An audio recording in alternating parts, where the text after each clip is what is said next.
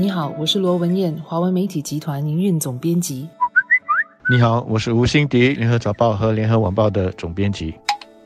卫生部上星期五宣布调整终身健保计划 Medishield Life 的手术所长顶线，从二零二零年一月一日起，到医院动手术的病人能在终身健保计划下获得更高的赔偿。简单的说，手术越复杂，可得到的赔偿金就会更高。目前在终身健保计划下的外科手术类别有两千多种，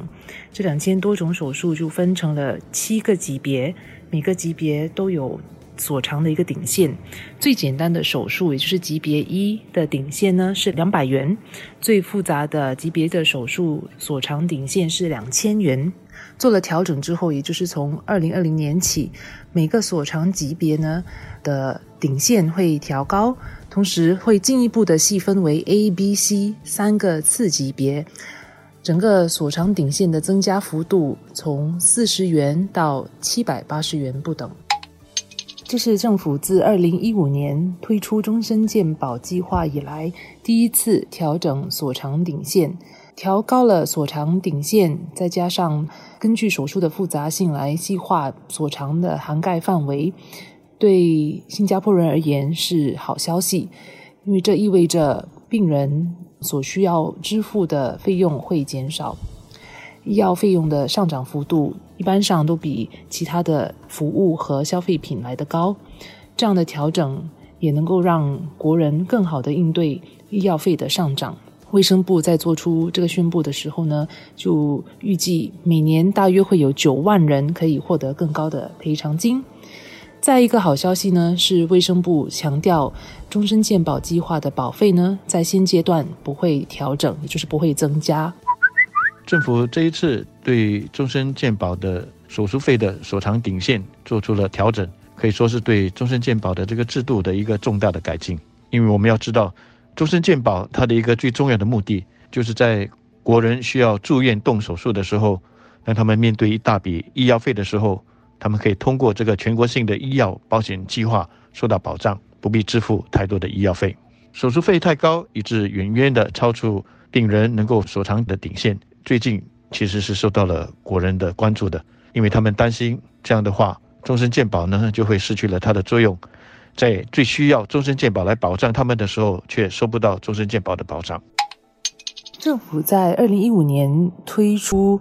终身健保计划的时候呢？承诺会维持保费五年，不做任何调整。其实这个五年呢，很快也就要到了。当然，这次调高了所偿的顶线，我相信是还在政府可承担的范围内。但是，终身健保计划自推出以来，国人所偿的赔偿金不断的增加。卫生部二零一七年批准了五十五万五千份所偿申请。发放的赔偿金总额是八点四五亿元，二零一九年的所偿申请就增加了百分之九，到六十多万份，赔偿金额也增加了百分之十，其实已经快逼近十亿元的这个水平了。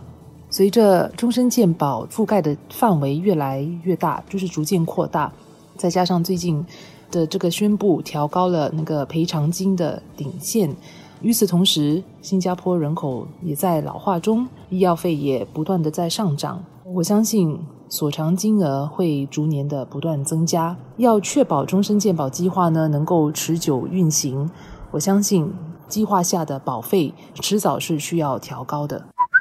一个实际的例子，就是在去年年底的时候，一个八十多岁的病人动了一个比较复杂的眼部手术，即使是经过了政府的津贴，还是需要四千多块钱。他在扣除了自己得支付的三千多块的这个支付费，还有十八仙的共同承担额之后，最终只能够从终身健保那里所得四块半。你没听错，四块半，引起了很多人在说：那我们投保这个终身健保来做什么呢？一点用处都没有。